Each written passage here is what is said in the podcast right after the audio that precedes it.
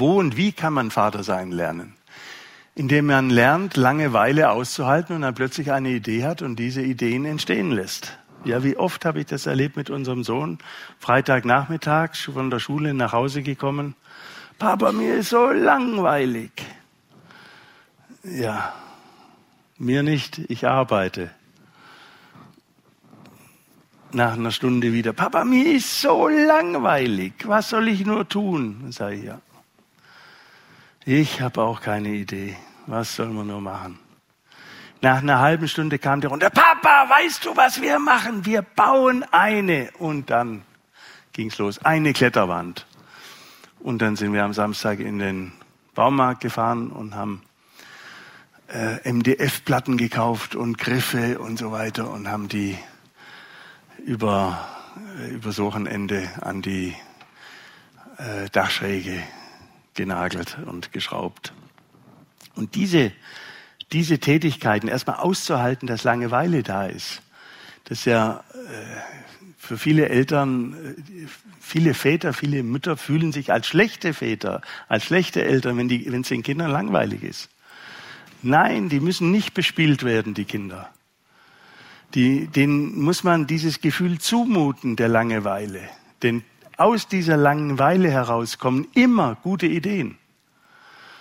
Und wenn aber das Kind sieben, acht, neun, zehn, zwölf Jahre bespielt wurde oder äh, ständig äh, mit äh, Medien sich ablenken konnte, dann ist diese Phase der Langeweile immer noch länger und kaum auszuhalten. Dann dauert es einen Tag, an dem das Kind Langeweile hat und nicht weiß, was es tun soll, wenn es auf diese Medien nicht zurückgreifen kann.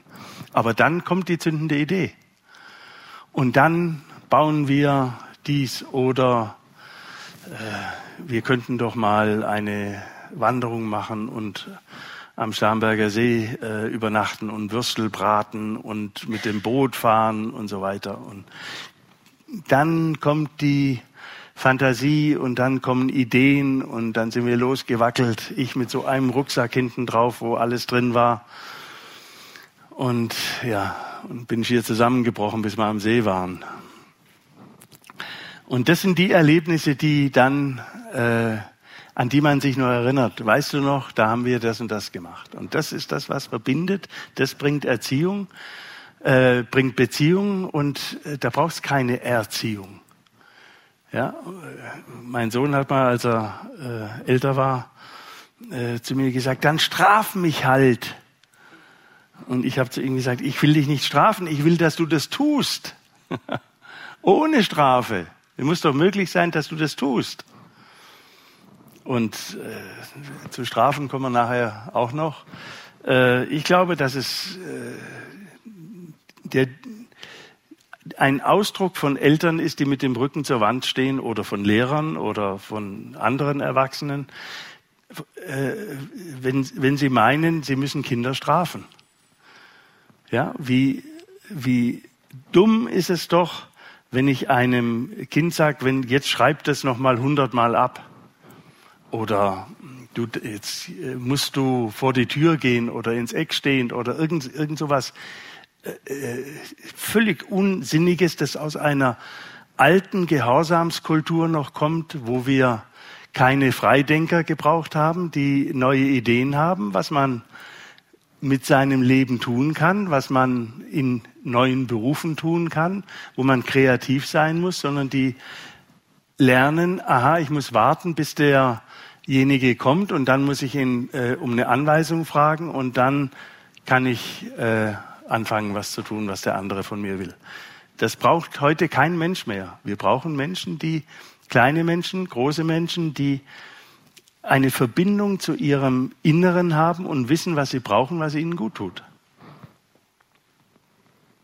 Also, wo und wie kann man Vater sein lernen? Indem man die Mutter ein paar Stunden und Tage in den Urlaub schickt und allein mit den Kindern ganz normale Dinge tut. Das hört sich ein bisschen lustig an, aber ich meine es gar nicht so lustig. Es ist auch nicht lustig, wenn Sie das Ihrer Frau sagen. Jetzt äh, kannst du mal einen Tag zu deiner Freundin fahren. Milch abpumpen, ich regel das hier. schön in den Kühlschrank, ich mache es warm, ich regel das alles. Aber du wirst bestimmt dies und jenes vergessen. Ja, werde ich vergessen, aber du bist, ich sorge dafür, dass alle Kinder heil bleiben. Das schaffen wir. Das müssen wir uns auch selber zutrauen. Das ist ganz wichtig. Jetzt muss ich mal was trinken hier.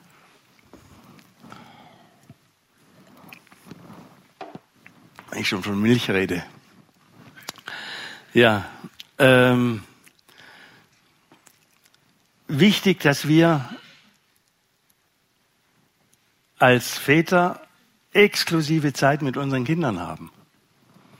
Dass wir mit unserem Sohn oder mit unserer Tochter nur mit einem, wenn wir mehrere Kinder haben, nur mit einem exklusiv mal was machen. Weil das haben Sie, wissen Sie auch, wenn Sie zwei Kinder haben und mit den beiden was machen, ist es immer anders, wie wenn Sie mit einem was machen. Deshalb wichtig, mit einem Kind was machen, was ihnen Spaß macht und was, wenn irgendwie möglich, äh, auch dem Kind Spaß macht.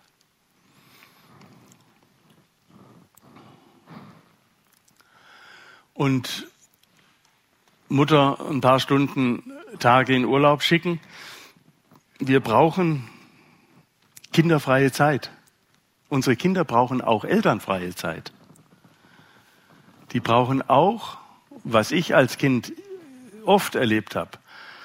Äh, meine Eltern hatten in Ravensburg hier äh, ganz in der Nähe, ein, ein, da bin ich aufgewachsen, ein, ein Textilgeschäft und äh, wenn ich von der Schule gekommen bin, äh, Grundschule war völlig klar, Eltern sind von 14 Uhr bis 18, 19 Uhr im Geschäft und ich habe frei.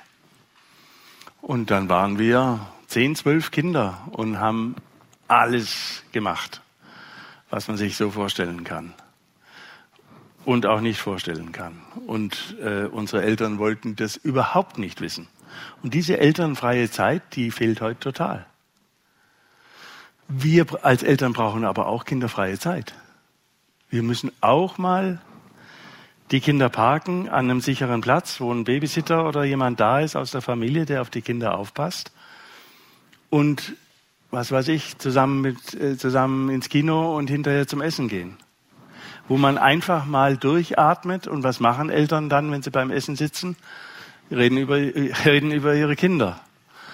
Äh, die sind ja ständig da und das ist auch völlig in Ordnung, dass sie das machen, aber sie brauchen auch Zeit ohne die Kinder, um sich zu erholen. Und diese ständige Taktung, die es in den allermeisten Familien gibt, mal auf die Seite zu legen und zu sagen, okay, äh, fahr du mal zu deiner Freundin oder äh, geh ins Café und mach einfach Pause und erhol dich.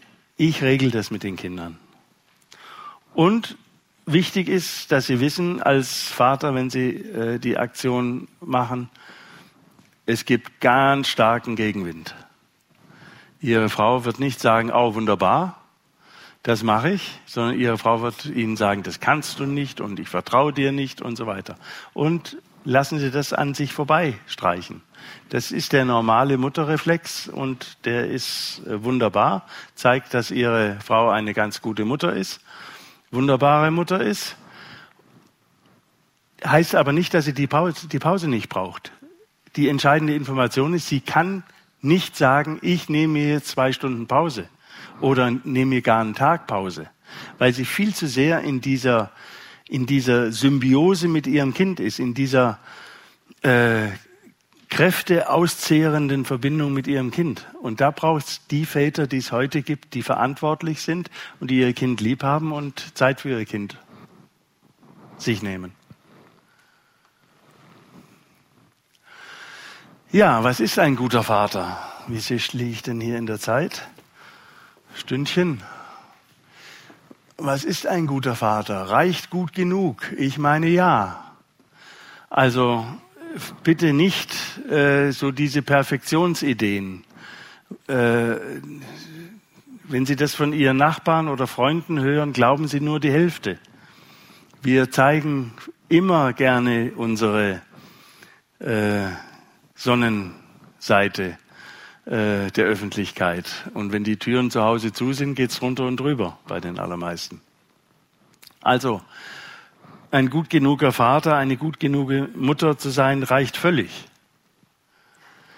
Und was ist ein guter Vater? Für mich ist ein guter Vater ein Mensch, der sich selbst kennenlernt, der weiß, aha, hier, wenn hier ist mein Nervenkostüm ganz dünn, hier platze ich bald oder äh, fange an rumzuschreien oder äh, werde wütend oder was auch immer.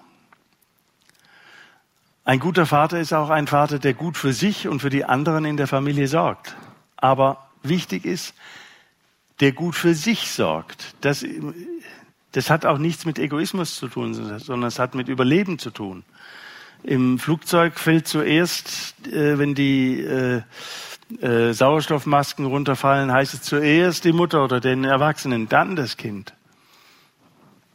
Und natürlich äh, ist es hier genauso. Man muss zuerst gut für sich sorgen, dass es einem selber gut geht. Das hat den Vorteil, dass das Kind auch lernt, in unserer Familie ist es erlaubt, gut für sich zu sorgen. Und da opfern sich nicht einige für andere auf, sondern hier sorgt jeder gut für sich und dann auch gut für die anderen, aber in der Reihenfolge.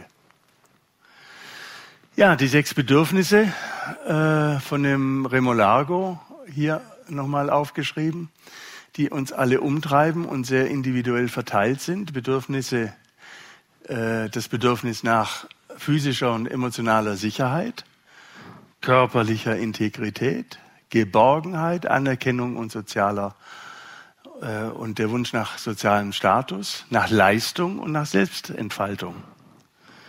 Ja, sich wertvoll fühlen.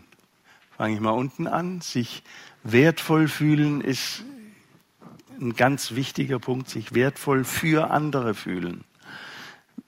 Papa, ich habe dir ein Bild gemalt. Da fühlt sich das Kind wertvoll, äh, weil seinem Papa ein Bild gemalt hat. Leistung ist für viele äh, ein, ein Punkt, der hier, dass er die Essenz aus seinen, ich glaube, er ist jetzt über 70, aus äh, seinen über 50 Jahren Lebenserfahrung, was äh, Kinder- und Menschenentwicklung angeht, das sind die sechs Bedürfnisse, die wir äh, existenziell äh, äh, brauchen, deren, wenn, wenn die nicht erfüllt sind, geht's uns nicht gut. Ja? Und da gehört eben der Wunsch dazu, auch Leistung zu bringen, etwas beizutragen für die Gemeinschaft.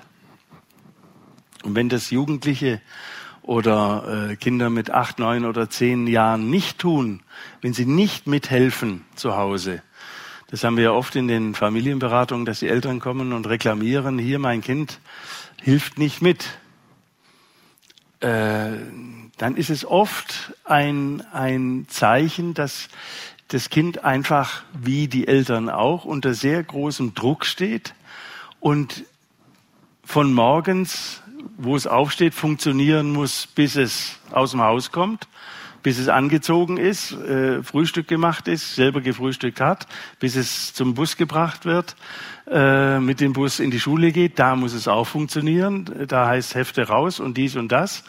Äh, kommt um 13 Uhr nach Hause oder um 14 oder 15, 16 Uhr.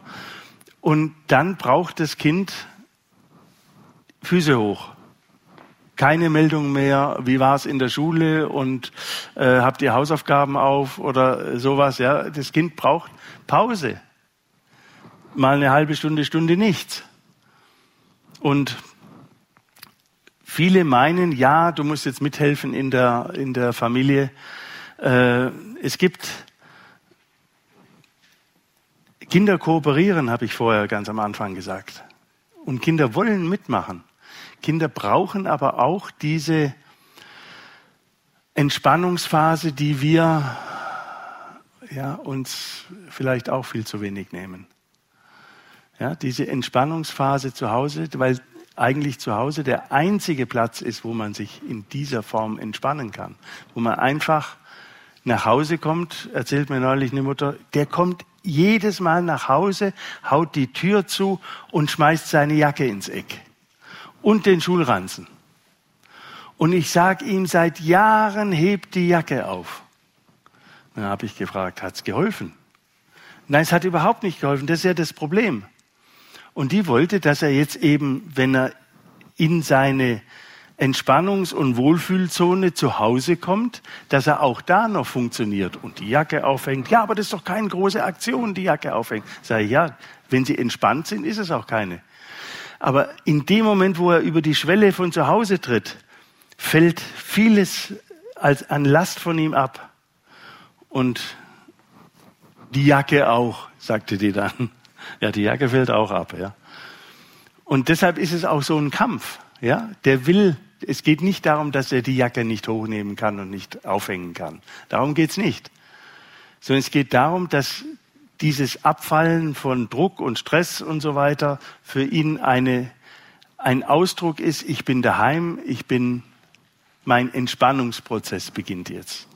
Und deshalb kämpfen unsere Kinder auch dafür. Ja, Anerkennung, sozialer Status ist nach wie vor wichtig. Was hier für mich noch sehr wichtig ist, ist Geborgenheit und psychische und emotionale Sicherheit. Geborgenheit ist ein ganz wesentlicher Punkt, den speziell Väter innerhalb der Familie geben können.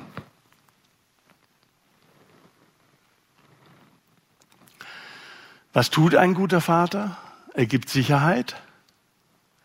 Sicherheit geben bedeutet, das Kind zu halten im übertragenen Sinn, nicht nur physisch, Dach über dem Kopf, Nahrung, Kleidung und so weiter, sondern auch emotional. Zum Beispiel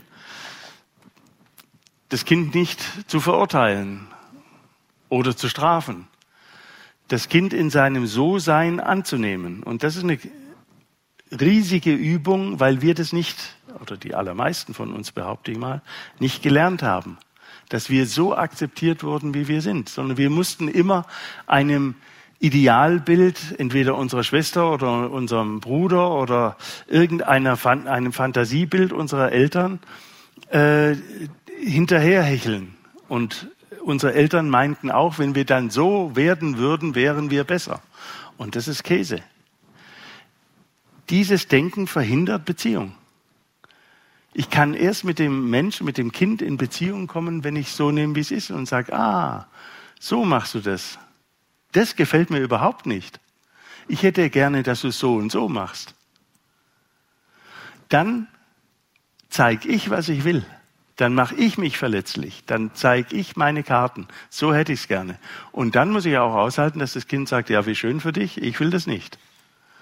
Und dann geht's in die nächste Verhandlungsrunde. Das heißt nicht, dass ich dann sage, oh, wenn du es nicht willst, dann läuft's, äh, hast du jetzt die Führung in der Familie. Nein, dann geht's in die nächste Verhandlungsrunde und ich bleibe am Ball und sorge dafür, bei den Dingen, die wirklich wichtig sind, dass die passieren.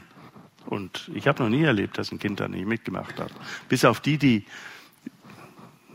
ein, zwei, drei Prozent, die wirklich sehr beschädigt sind und die dieses Urvertrauen nie hatten oder äh, denen dieses Urvertrauen total abhanden gekommen ist. Die sind im permanenten Kampfmodus. Was tut ein guter Vater? Sicherheit geben, emotionale Sicherheit geben. Kinder brauchen die Gemeinschaft vertrauter Menschen, denn nur sie kann Geborgenheit geben. Also Kinder und alte Menschen brauchen diese Geborgenheit in der Gemeinschaft. Die gibt es ja nur äh, mit anderen Menschen. Ich habe noch nie einen erlebt, der als Single irgendwo zehn Jahre äh, sich geborgen gefühlt hat. Menschen fühlen sich wohl, wenn, wenn sie in einem geborgenen Umfeld sind, wenn sie wissen, die Menschen, mit denen wir zu tun, mit denen ich zu tun habe, die sind mir wohlgesonnen, die unterstützen mich. Was tut ein guter Vater? Unsere Herkunftsfamilien haben entscheidenden Einfluss darauf, wie es in unserer eigenen Familie weitergeht. Männer sollten sich mit dem Bild, das ihr Vater in ihnen hinterlassen hat, beschäftigen und sich fragen, was stärkt mich und was schwächt mich. Das ist diese kleine Übung, die wir vorher angefangen haben und die können Sie ja gerne für sich auch mal äh, weiterführen und sich überlegen, was ist in meiner Herkunftsfamilie passiert, was war da üblich und wenn, wenn, wenn wir als Paar zusammenkommen, dann kommen ja zwei Planeten, zwei völlig unterschiedliche Planeten zusammen. Und das merkt man ja daran, dass diese berühmte Schwiegermutter, äh, die ist ja nicht per se äh, hat die einen Stempel, sondern das ist eben die Frau von diesem anderen Planeten, in dem andere Werte gelten. Und äh, mit denen tun wir uns schwer und die brauchen wir auch nicht zu übernehmen. Wir müssen nur respektieren, dass die andere Werte haben wie wir. Und also diese Einstellung hilft schon mal überhaupt auszuhalten, äh, dass der Mensch, den ich liebe, äh, a nicht mir gehört und b andere Loyalitäten auch noch hat, nämlich Loyalitäten zu seiner Herkunftsfamilie, genauso wie sie ich auch habe. Oder sich total von dieser Herkunftsfamilie absondern will, wodurch die Verbindung noch stärker wird. In unserer Partnerschaft kommen zwei von Haus aus nicht kompatible Wesen zusammen und gründen ein neues System, nämlich ihre Familie.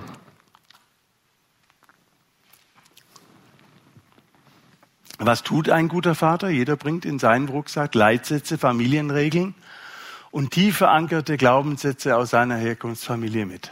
Wenn wir bereit sind, Kompromisse einzugehen, zu verhandeln, können wir uns eine Wirklichkeit für unsere Familie schaffen, eine neue Wirklichkeit für unsere Familie schaffen. Es geht nicht darum, sich gegen diese Herkunftsfamilie der äh, meiner Frau äh, zu wenden oder äh, umgekehrt. Es geht darum zu respektieren, ihr habt andere Werte wie wir, wir haben auch ein paar ähnliche Werte, aber äh, es geht da nicht um richtig oder falsch, um besser oder schlechter. Es geht darum zu erkennen, dass die anderen anders sind und das auszuhalten.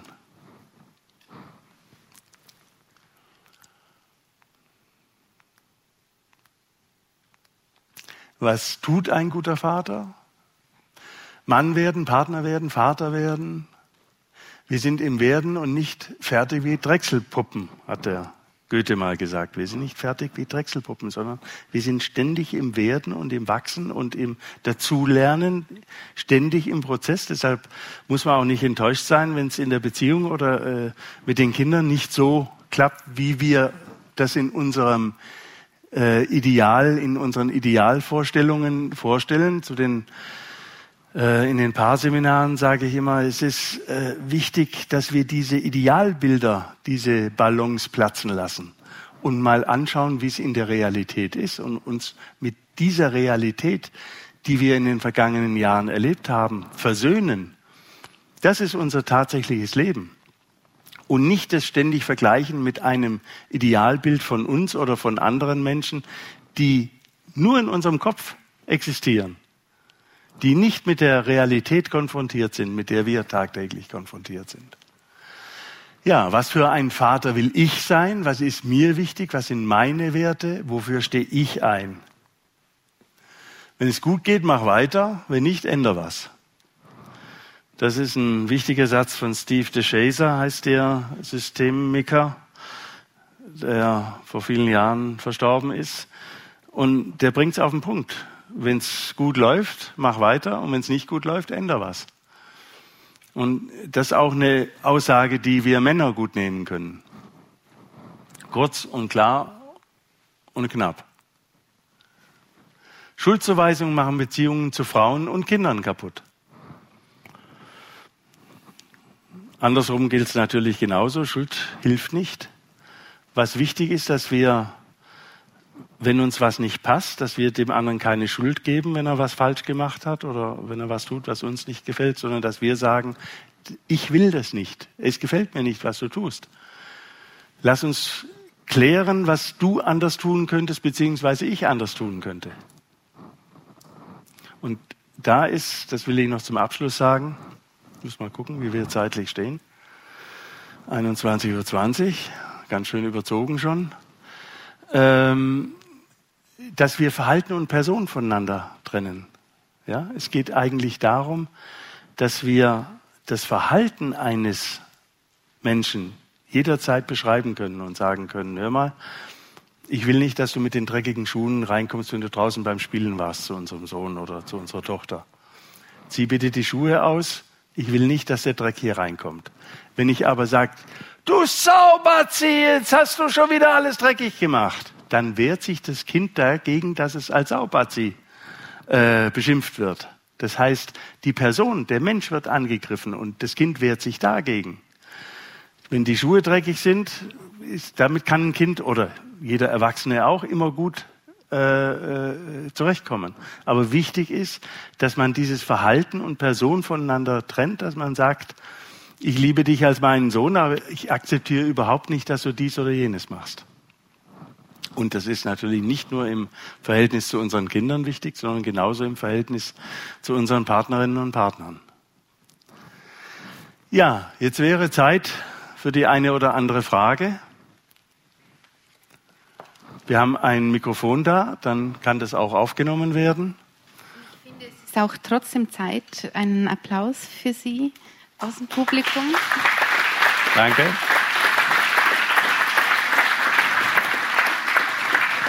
Danke.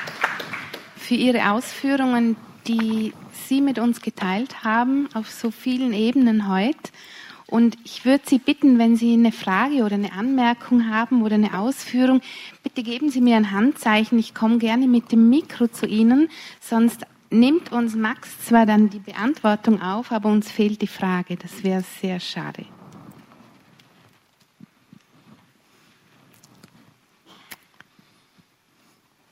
Das ist ja immer ein Problem, den ersten zu finden. Deshalb fangen wir gleich mit dem zweiten an. Hier ist der zweite schon. Äh, vielen Dank für die Ausführungen, war sehr spannend bisher. Ähm, das Thema ist ein bisschen äh, äh, ja, irgendwie vorgekommen, aber doch nicht ganz, glaube ich. spezifisch die Frage, wo darf man oder soll man doch wieder mal eine Grenze setzen? Also ich bin erst kurz Vater, für mich ist das noch nicht das Thema, aber trotzdem würde mich interessieren, irgendwo oder Methoden, wie man das dann vielleicht auf einer guten Art und Weise machen kann, damit man vielleicht auch die Kooperation halt fördert in die Richtung. Ja, setzen Sie Ihren Kindern so Grenzen, wie Sie es Ihrem besten Freund tun würden. Das bringt es eigentlich auf den Punkt, weil Grenzen setzen ist äh, meiner Meinung nach äh, dann wichtig, wenn ich mit dem Kind äh, über einen Zebrastreifen gehe und die Ampel grün ist, aber ein 40-Tonner LKW angefahren kommt und ich sehe, der kann nicht mehr bremsen und das Kind sagt, die Ampel ist grün, dann muss ich das Kind halten, dann setze ich dem Kind Grenzen, da geht's, weil es ums Leben geht. Da sind Grenzen für mich unumgänglich, ja, wenn Leib und Leben in Gefahr ist. Aber wir sind ja der Meinung, wir müssten den Kindern Grenzen setzen. Da gibt's ja auch viele Ratgeber dazu, dass man Kindern Grenzen setzen muss. Ich glaube, dass man seine eigenen Grenzen klar machen muss. Ich will nicht, dass du dies und das tust. Das ist eine ganz andere Botschaft wie du machst immer und hör auf und dies und das und dem Kind Grenzen setzen. Ja, wenn das Kind äh, sich an der Supermarktkasse wälzt, weil es dies oder das haben will, ja, äh, da ist Grenzen setzen, äh, Entschuldigung, aber es ist einfach ein bisschen blöd, ja. Denn damit, ich bringe das Kind nur zur Raison, indem ich es anfasse, indem ich es äh, äh, zwing, etwas zu tun, was es nicht will. Ich muss selber schauen und sagen, okay, das Kind will jetzt, will etwas und ich bin nicht in der Lage, das mit dem Kind so zu regeln, dass es für die Leute im Supermarkt, für mich als Mutter oder Vater und für das Kind gut läuft. Ich muss Führung übernehmen. Deshalb liebevolle elterliche Führung. Da steht es genau drin. Ich muss Führung übernehmen und viel früher anfangen, denn dieser Prozess des Nein-Sagens, wenn ich dem Kind sage Nein, es gibt diesen Lutscher oder was auch immer am Supermarkt, die sind ja alle in der äh, Augenhöhe der Kinder angebracht, ja äh, den gibt's nicht.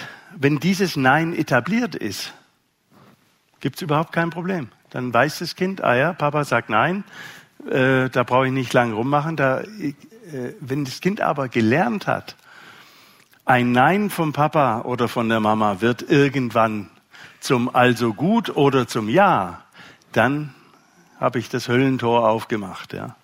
Und das ist dann habe ich es aber aufgemacht. Und was mit diesen Grenzen setzen, deshalb mag ich diesen Begriff nicht so äh, sehr missverständlich rauskommt, ist immer, äh, das Kind hat immer die Arschkarte. Das Kind ist immer der Dumme, weil es sich verbal noch nicht so äußern kann äh, und weil es auch die Verantwortung verschiebt. Ja, da wird von tyrannischen Kindern und so weiter geschrieben. Nein, das sind keine tyrannischen Kinder. In dem Moment schon. Aber die Verantwortung liegt natürlich bei den Erwachsenen. Ja, das liegt nicht am Kind, dass es sich im Moment äh, tyrannisch verhält, sondern da hat die elterliche Führung komplett versagt äh, und führt dann zu einem Verhalten, das äh, indiskutabel ist. Ist das für Sie ein bisschen eine Antwort? Okay, dann machen wir jetzt mit Nummer drei weiter. Also meine Frage zielt in die Richtung, äh, was mache ich als Vater oder als Elternteil, wenn ich jetzt beispielsweise da, sage jetzt mal, so gut wie möglich alles auf die Reihe kriege äh, und dann aber die Einflüsse von außen kommen. Ich spreche es jetzt an, so wie Sie gesagt haben, jetzt musste ich es nochmal hunderttausend Mal schreiben, äh, wenn ich auf pädagogische Leichen stoße. Wie gehe ich damit um? Ja, die gibt's. Und äh, also ich bin kein großer Freund unseres Schulsystems, ich bin aber ein sehr großer Freund von unseren Lehrerinnen und Lehrern. Es gibt wunderbare Lehrer und es gibt auch nicht so tolle Lehrerinnen und Lehrer. Wie in jedem Beruf. Ja, Sie können einen Fliesenleger, einen tollen haben, der macht alles, der achtet drauf, dass Dinge, die ihm der Architekt oder Sie als Bauherr nicht gesagt haben, der achtet drauf und weiß es und es gibt einen anderen, der macht einen scheiß Job. Das gibt's in jedem Handwerksberuf, das gibt's in jeder, jedem Unternehmen und äh, wir haben ein bisschen die Lehrerinnen und Lehrer auf dem Kicker weil die natürlich auch so nah dran sind an unseren Kindern und weil sie nach den Eltern die wichtigsten Bezugspersonen für die Kinder sind. Und da sind wir als Eltern besonders sensibel. Ja? Wenn wir aber das ausdrücken und sagen, äh, Frau sowieso oder Herr sowieso, hundertmal abschreiben, weiß ich jetzt nicht, ob das so die. Äh, mir tut es nicht gut, wenn mein Kind das machen muss. Können wir da nicht eine andere Lösung finden? dann habe ich eine ganz andere Herangehensweise, als äh, mich zusammen mit meinem Kind gegen den äh, Lehrer zu verbünden. Ja. Was ich dem Kind beibringen will, ist, es gibt Menschen, mit denen ist es schwer, Kirschen zu essen. Äh, und die wollen von dir Sachen, die dumm sind. Nicht die Menschen sind dumm, sondern deren Verhalten ist ein bisschen blöd. Ja, weil vom hundertmal abschreiben hat noch keiner irgendwas gelernt. Äh, aber wenn wir den Fehler machen, dass wir den Lehrer oder die Lehrerin oder diesen Erwachsenen als dumm bezeichnen, äh, dann äh, machen wir genau das, was ich vorher versucht habe zu erklären. Äh, dann müssen wir uns nicht wundern, wenn die Lehrerin, wenn wir dann im Gespräch sind, sich mit Händen und, und äh, Füßen wehrt äh, falsch gemacht zu werden. Ja, das habe ich auch noch ver vergessen. Das ist ein ganz wesentlicher Punkt. Wir dürfen den anderen und unsere Kinder nicht falsch machen. Falsch mit falsch machen meine ich ähm, das, was sie falsch tun, vielleicht aus unserer Sicht. Äh, ja, suffisant kommentieren, was Erwachsene halt alles so als äh, im Repertoire haben, ja, sie falsch machen. Dagegen können sich Kinder nicht wehren, weil das so subtil daherkommt. Und äh, das, damit muss man wirklich aufhören und ähm, sich äh, fragen, würde ich so mit meinem besten Freund oder mit meiner besten Freundin reden, wie ich gerade mit meinem Kind geredet habe. Und da sind neun von zehn Antworten, nee, das darf ich nicht machen, der wird äh, sich wehren. Und die Freundschaft wäre äh, sehr wackelig. Ja, also äh, was, wie gehe ich damit um, äh, wenn es andere gibt, die äh, Ideen haben, die ich überhaupt nicht mittragen kann? Genau das sage ich zu meinem Kind. Guck mal, die Frau oder der Mann lässt sich jetzt Sachen tun, die kann ich überhaupt nicht äh, mittragen. Die finde ich unmöglich. Jetzt müssen wir überlegen, willst du das machen? Und dann äh, äh machst du es oder du machst es nicht und wir gehen zusammen hin und besprechen das. Um das machen zu können, um dann mit der Lehrerin oder mit dem Lehrer zu sprechen, der gesagt hat, äh, äh, schreib hundertmal ab, muss ich zuerst in mir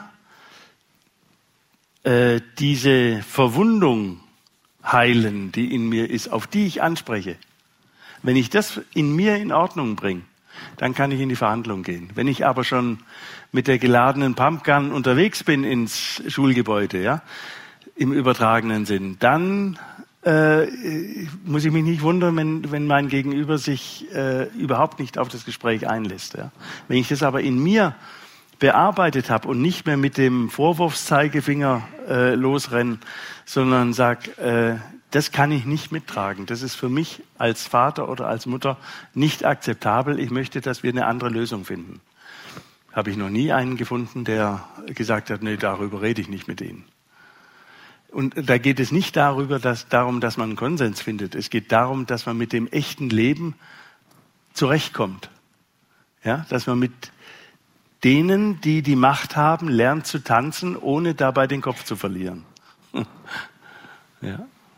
Hilft das? Be Mal sehen, ja, genau. Ja. Genau das ist es. Man muss sehen, ob es hilft, ob, ob man ankommt damit. Ja? Und dann wird man sehen. Und wenn das nicht hilft, muss man eine neue Idee entwickeln. Aber genau darum, das ist, das ist ja der Umgang, äh, der hilfreich ist, sich nicht wie früher äh, äh, unterwürfig zu zeigen und hundertmal oder äh, zur Sicherheit 200 Mal abzuschreiben und zu sagen, hier, ich habe noch eine Fleißaufgabe gemacht, äh, sondern äh, das wirklich in Frage zu stellen und, und äh, auch dem Kind ja diese diese Erlaubnis zu geben, dass es sich äh, nicht schlecht per se schlecht behandeln lassen muss. Ja. Servus, hallo. Äh, wir haben immer zu Hause Diskussionen. Also ich wohne hier, aber meine Ex-Freundin von mir und äh, der Sohn oder beide Söhne, die wohnen in Deutschland. Und da haben wir seit Jahren die Diskussion wegen der Hausübungen. Äh, wenn die Kinder nach Hause kommen und gerade wenn die Sonne scheint und so weiter, haben wir ganz klar, ja, die Kinder wollen rausgehen, Fußball spielen, Fahrrad fahren, was auch immer. Und dann später sollte man sich hinsetzen mit denen, vielleicht so 17, 18 Uhr noch, und mit denen gemeinsam die Hausübungen machen. Und da haben wir zwei Streitpunkte. Erstens, nee, nur unsere Kinder sind so faul und setzen sich nicht sofort an die Hausübungen, die kommen nicht zur Hauptvorteil und machen die. Und zum Zweiten, warum muss ich mich als Elternteil immer dazusetzen? Und da sage ich immer, also Entschuldigung bitte, bei mir früher mussten mich die Eltern auch dazu zwingen, dass ich das mache. Und in Deutschland, ich weiß nicht, wie das ist, aber in Deutschland kommt jeder her und schüttelt den Kopf bei mir und sagt, Echt? Deine Kinder machen das nicht freiwillig. Deine Kinder sitzen nicht alleine hin und machen das Ganze alleine. Und sage ich, nee, bei dir schon. Ja, natürlich. Also Pädagogen haben wir das gesagt. Äh, äh, den haben wir so eine Kinderhilfe äh, zu Hause, eine Familienbeihilfe. Jeder schaut mich komisch an und sagt, das ist doch ganz normal. Komme ich zu uns nach Österreich und schaut die Geschichte meistens ein bisschen anders aus. Heißt, ja, ich weiß nicht, ich habe es zu Hause auch nicht selbst gemacht, die Hausübungen früher.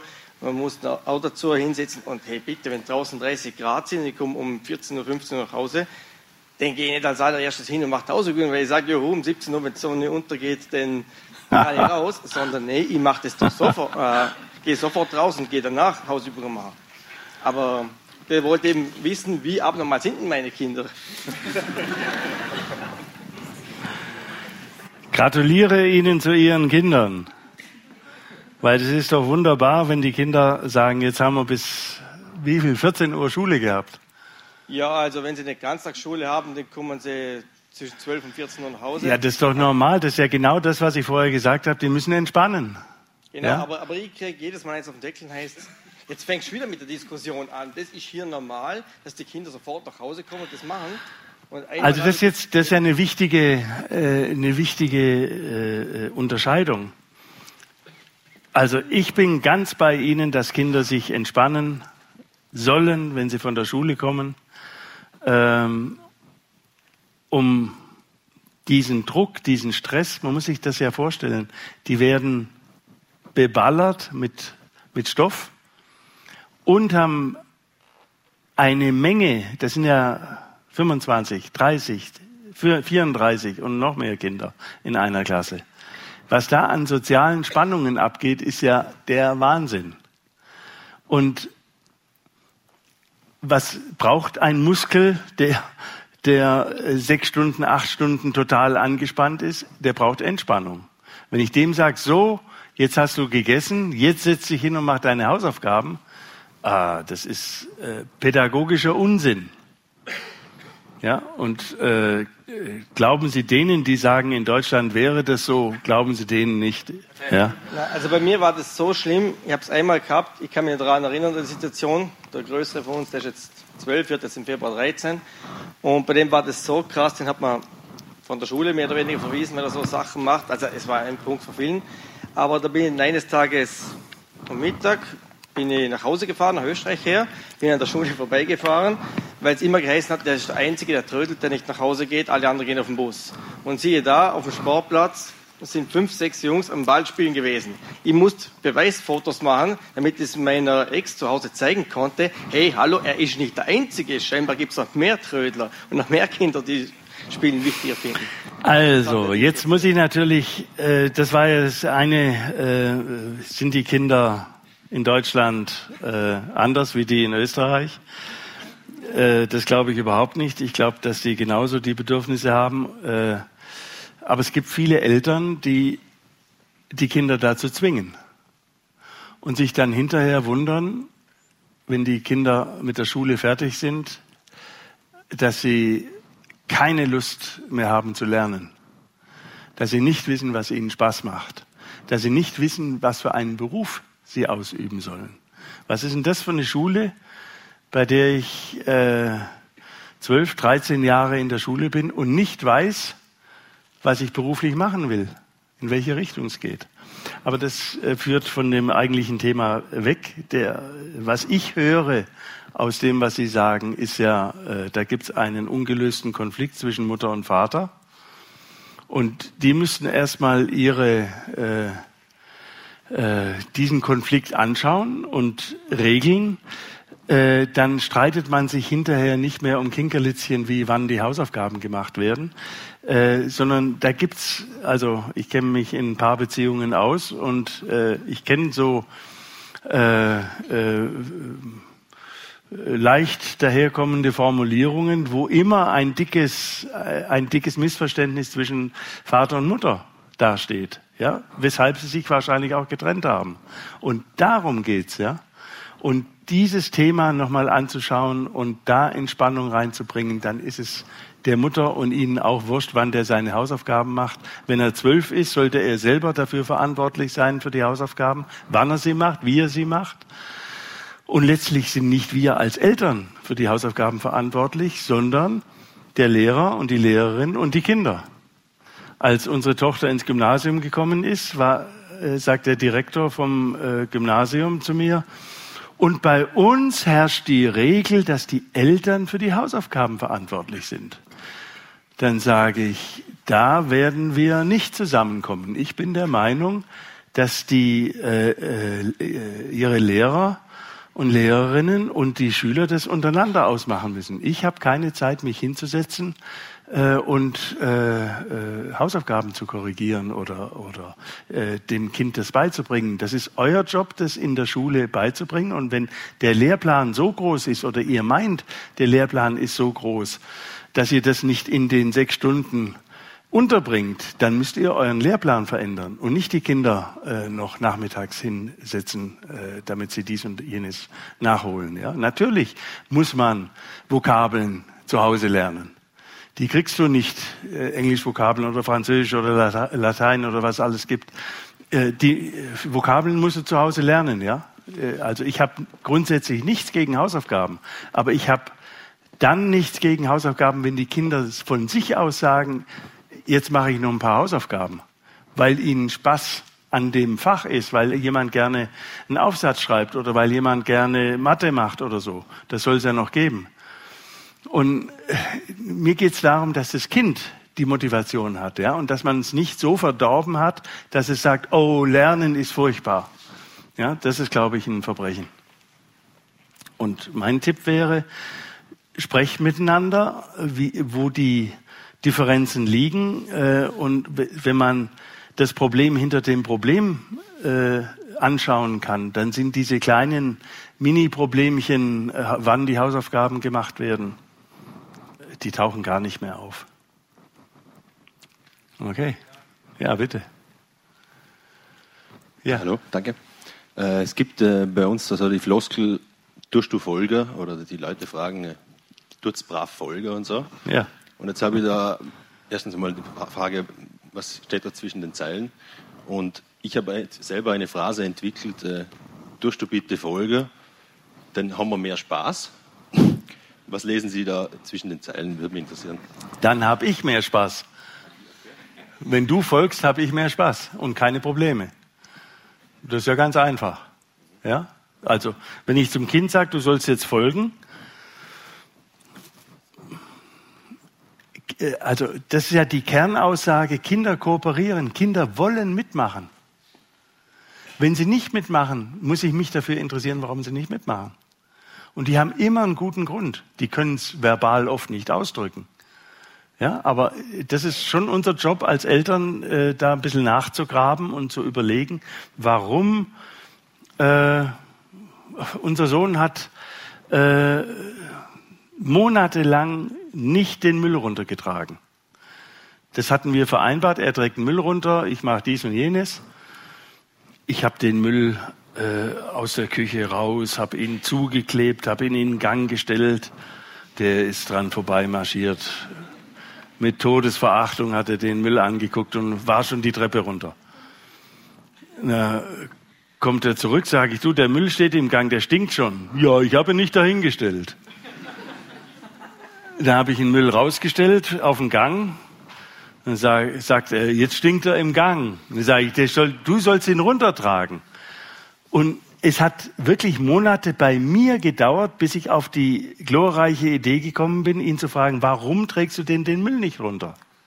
Ja, das will ich nicht. Ich finde das blöd, Müll runterzutragen. Und dann ist mir klar geworden, das ist ein Imageproblem. Der will den Müll nicht runtertragen. Dann sage ich, was könntest du denn noch machen statt dem? Und dann sagt er, ja, Spülmaschine ein- und ausräumen. Sage ich, okay. Und? Hat's gemacht? Also, in neun von zehn Fällen hat es hat es gemacht, ja. Nicht immer. Ja, aber es war die, diese ständige nervende Ding war weg. Und folgst du jetzt heißt eigentlich, also könnte zwischen den Zeilen auch lauten, wenn du nicht folgst, dann. Und diese Wenn-Dann-Erziehung, die halte ich auch für eine Unverschämtheit. Das will keiner, kein Erwachsener, dass der Chef zu ihm sagt, wenn, dann und so weiter. Ja? Das will niemand. Und natürlich gibt es den Umstand, wenn ich meinen Job nicht fertig kriege, dann kann der nächste nicht weitermachen oder das Produkt kann nicht geliefert werden oder der Kunde reklamiert oder sonst irgendwas. Natürlich gibt es die Zusammenhänge, wenn dann. Ja, aber wenn wir das auf der Beziehungsebene zum Kind hin äh, äh, als Druckmittel einsetzen, dann tun die Kinder das aus Liebe immer manchmal noch, aber das ist ein sehr stockender Prozess und es ist aus meiner Sicht ein entwürdigender Prozess, ja, für den wir die Verantwortung haben. Und da würde ich, äh, ich, ich würde anstatt folgst du jetzt, würde ich, würde ich sagen, kannst du es für mich tun?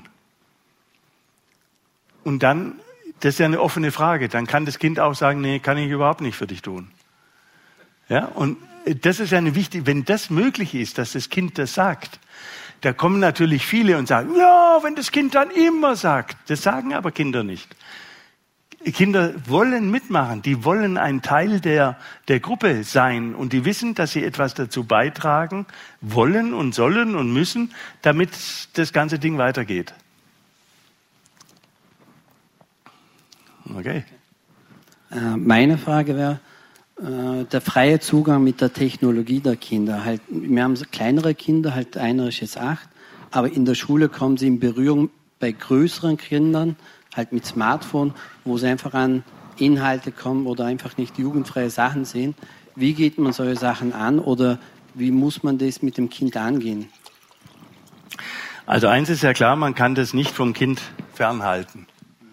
Ja, wenn Sie dem Kind kein iPhone oder äh, Mobiltelefon geben, ist das eins. das heißt aber nicht, dass es mit äh, Pornografie und äh, furchtbaren äh, Filmen im, im Netz nicht in Kontakt kommt. Was wir machen müssen, ist, wir müssen die Kinder immunisieren gegen Sucht, gegen Sucht, gegen Süchte. Also das ist jetzt natürlich für einen Achtjährigen noch kein Rat. Das ist eher für ältere Kinder, aber da fängt schon an.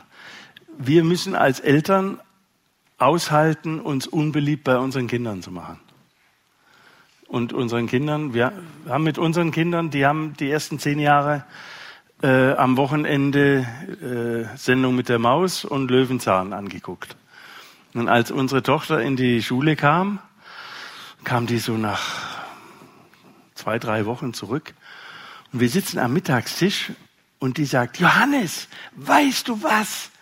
Fernsehen läuft den ganzen Tag. Und er hat gesagt, nein. Ist an den Fernseher, hat den angemacht und sagt, stimmt. Jetzt ist die Frage, waren die, sind die beschädigt worden dadurch, dass die die ersten zehn Jahre äh, zwei Sendungen am Wochenende gesehen haben oder war, waren die frustriert? Die waren natürlich frustriert. Ja, weil die haben uns gesagt, ja, ihr dürft immer abends Fernsehen schauen. Dann sage ich, ja, wir sind auch nicht gleich. Wir sind von gleicher Würde, ja, als Menschen. Aber wir sind die Erwachsenen und ihr seid die Kinder.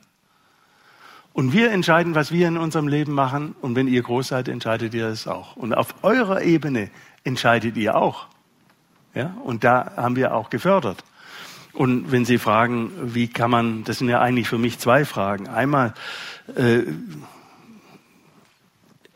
ich halte es für sehr wichtig, dass wir einen Umgang mit den Medien lernen, ohne jetzt zu verbieten, weil verbieten bedeutet ja, ich übernehme die Verantwortung dafür, dass du im Familienrahmen keinen Kontakt zu diesen Medien hast. Und eigentlich tue ich so, wie wenn die Medien schlecht wären. Die sind aber nicht schlecht, die sind wunderbar, wenn man sie benutzt. Wenn man sich aber von den Medien benutzen lässt und süchtig wird und nur noch äh, Computer spielt und da hockt, dann ist man ja Sklave dieser Medien. Und das ist, war nie die Idee. Also äh, von den Konzernen möglicherweise schon, ja. Aber äh, das kann man nicht als Eltern empfehlen. Das heißt, ich muss meinem Kind sagen, du musst in der Lage sein, damit umzugehen. Und ein Achtjähriger oder eine Achtjährige weiß das noch nicht. Das wissen 16-Jährige manchmal noch nicht oder 20-Jährige. Äh, das ändert aber nichts an der Botschaft. Die Botschaft ist wichtig, du musst lernen, damit umzugehen, dass du es beherrschst und das Ding nicht dich beherrscht. Und das kann ich vom Achtjährigen noch nicht erwarten, deshalb muss ich die Steuerung übernehmen. Ich entscheide, äh, was in unserer Familie möglich ist und ich habe klare Gründe. Ich will nicht, dass du blöde Filme anschaust. Warum? Weil diese blöden Filme dein Bild von Sexualität, von körperlicher Liebe prägen werden. Und das ist ein völlig falsches Bild, das mit der gesunden Liebe zwischen Mann und Frau nichts, aber auch überhaupt nichts zu tun hat. Sondern es ist nur auf schnelle Befriedigung ausgelegt, dass die Leute äh, Werbung kaufen und die Produkte kaufen und so weiter. Darauf ist es ausgelegt, die anderen auszunützen und Geschäfte zu machen. Und dafür bin ich nicht zu haben. Das will ich nicht, dass es mit dir passiert. Wird Ihr Sohn oder Ihre Tochter dann zu seinem Freund sagen, nee, das schaue ich nicht an. Nee, das wird sie überhaupt nicht sagen. Aber es gibt dann ein Gegengewicht langsam. Ja? Und das ist unser Joker sozusagen als Eltern, den, den wir haben. Wir müssen eine klare Position beziehen, die auch begründbar ist, belegbar ist und die eine klare Haltung äh, dem Kind gegenüber äh, gibt. Denn, denn wenn wir eine klare Haltung haben, macht es Eindruck auf das Kind. Das Kind weiß dann ganz genau, wenn ich jetzt beim Freund den Porno angucke, wenn mich mein Vater erwischt, ist er sauer. Und mein Vater will das nicht. Oder meine Mutter will das nicht, dass ich das tue. Und das reicht schon als Information, weil verhindern können wir es nicht.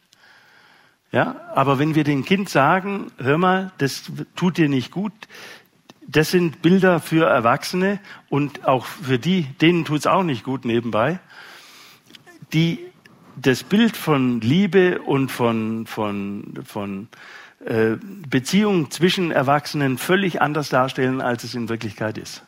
Und reduzieren auf den Akt der Körperlichkeit. Das ist äh, unnötig. Und so kann man schon mit einem Achtjährigen reden. Und das sagt jeder in seinen eigenen Worten und nimmt dazu so Stellung. Und also ich habe mit unseren Kindern und mit vielen Familien, die so gemacht haben, gute Erfahrungen äh, gemacht. Da gibt es auch ein sehr gutes äh, Buch von einem äh, Psychologen Georg Milzner, äh, Digitale Hysterie. Da steht äh, sehr viel Hilfreiches drin. Äh, der äh, kennt sich gut aus, gerade mit Computerspielen äh, und hat für uns Eltern viel Hilfreiches in dem Buch geschrieben. Ja. Ja, vielen Dank. Vielen Dank, Herr Völchert, für ja. Ihre Ausführungen. Ich habe jetzt keine Wortmeldung mehr gesehen und finde, Sie haben sich noch einen extra Applaus verdient für den Bonus. Ja. Ja. Danke. Ja.